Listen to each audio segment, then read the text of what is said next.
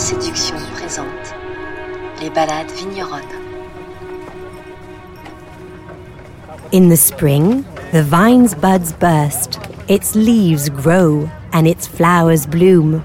Then comes the season of the fruit setting of raisin until ripening.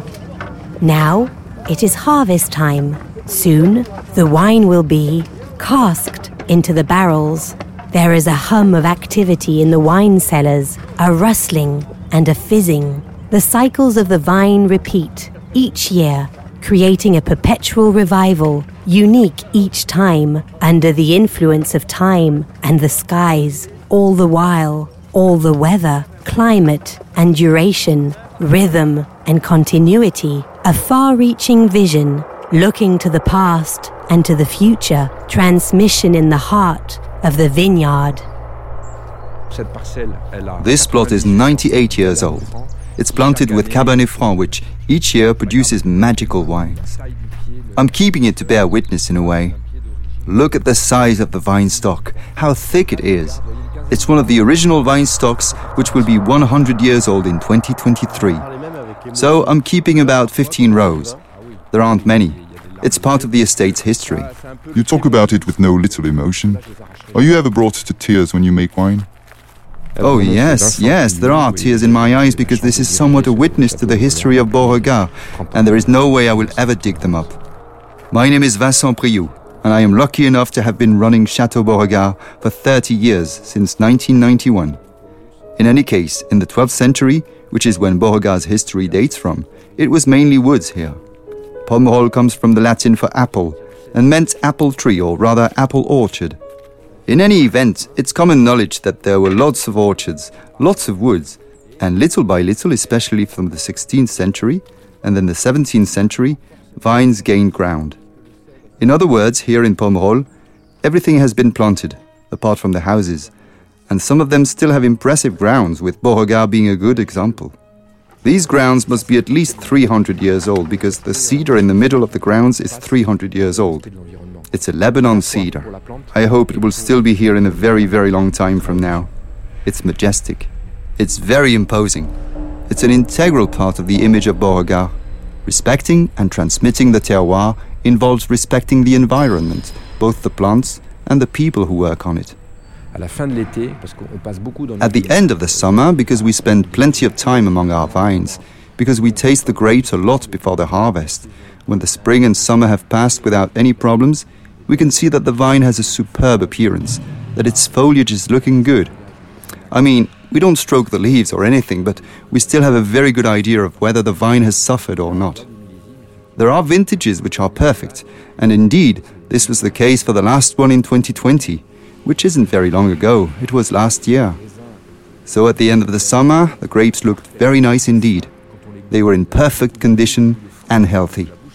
When we tasted them, they were very flavorsome, with a sensation of much fruitiness on the palate. They were even pleasant to eat. The grapes that we use to make wine are not like dessert grapes. They are not grapes that you eat. However, in that case, they were so perfectly ripe, with wonderful freshness and excellent acidity. You can tell when you taste the grapes that you're going to make a great, great vintage, a really exceptional vintage. Is there also a magical aspect? Yes, of course. The magical aspect is very important because the result is a kind of magic of all the elements built up throughout the entire season. There has to be harmony. You need to work the soil when it is necessary to work it. You need to carry out treatments in the vineyards. You have to take care of the vines. It involves a lot of manual work. It is a liana. If you leave it to its own devices, it's complicated.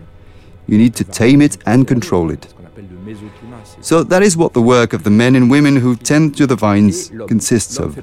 There really is a lot of manual work in the vineyards. It is a combination of the subsoil into which the vine's roots penetrate, the topsoil, and the climate above this soil, which can vary from one plot to another. This is what we call the mesoclimate, which is even smaller than the microclimate. And let's not forget people. People are components of the terroir, people in the broadest sense. So that is what the terroir is. If an element is missing, you don't have a terroir. Donc je vous présente Juan. Come over here, qui est Juan. responsable This is Juan Martinez, who is the cellar master Est-ce que in charge of vin winemaking. est à l'image des Do you gens qui think le that fabriquent wine reflects the people who make it? personnalité. I believe that we transmit our energy to the wine, that it includes a bit of our personality and the respect of traditions. It's a privilege to make wine here because it touches my heart. I can't explain it, it's so beautiful and so well done. So many things are just right that I can't explain it.